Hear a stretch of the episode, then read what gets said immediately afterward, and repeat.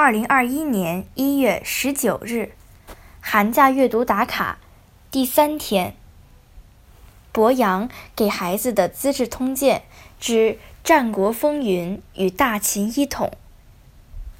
第一章：三家分晋。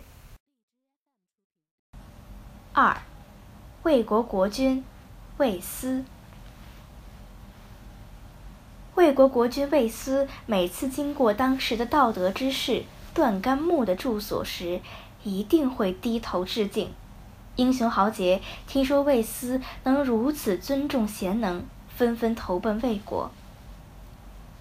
魏国与政府的官员们举行盛宴，大家十分愉快，却忽然下起了雨。魏斯叫人备马，要前往近郊。官员劝阻他说。大家喝酒喝得正高兴，而且又下雨了，主上要去什么地方？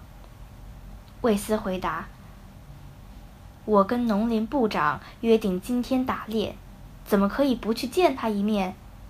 于是魏斯亲自前往，当面告知农林部长改期。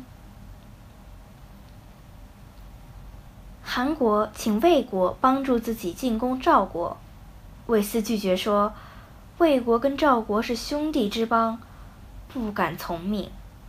赵国得到了韩国准备进攻自己的消息，也要求魏国帮助自己攻击韩国。魏斯同样拒绝了赵国。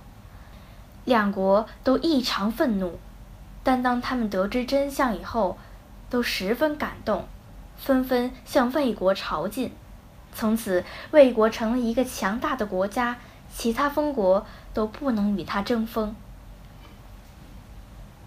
后来，魏斯攻陷了中山国，把他封给了自己的儿子魏姬。有一次，魏斯问陈辽说：“我是一个什么样的君主？”大家一致回答：“仁慈的君主。”只有认作独持一意，插嘴说。你得到土地，不分给你弟弟，而分给你儿子，怎么称得上仁慈？韦斯听后勃然大怒，认作一看苗头不对，立刻起身告辞了。魏斯再问翟皇，翟皇回答：“你当然是仁慈的君主。”魏斯没好气地问：“你怎么知道？”翟皇回答：“我知道的是。”君主仁慈，臣僚才能正直，所以认作才这么直率。魏斯听完，马上派翟皇去请认作回来，还亲自走下台阶相迎，把他奉为上宾。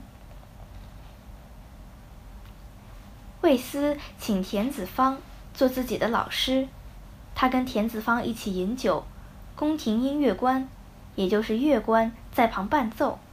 魏斯忽然说：“声音有点不协调，似乎钟声偏高。”田子方微笑不语。魏斯说：“你为什么笑？”田子方回答：“做一个君主，只要懂得任用管理音乐的官员就够了，不必懂得音乐。你精通音乐，恐怕会疏忽了任用官员的职责呀。”魏斯恍然大悟。魏斯问他的大臣中山守将李克：“你曾经说过，家贫思良妻，国乱思良相。我现在想在魏城和翟皇两个人中选择一个当宰相，你认为哪一个比较合适？”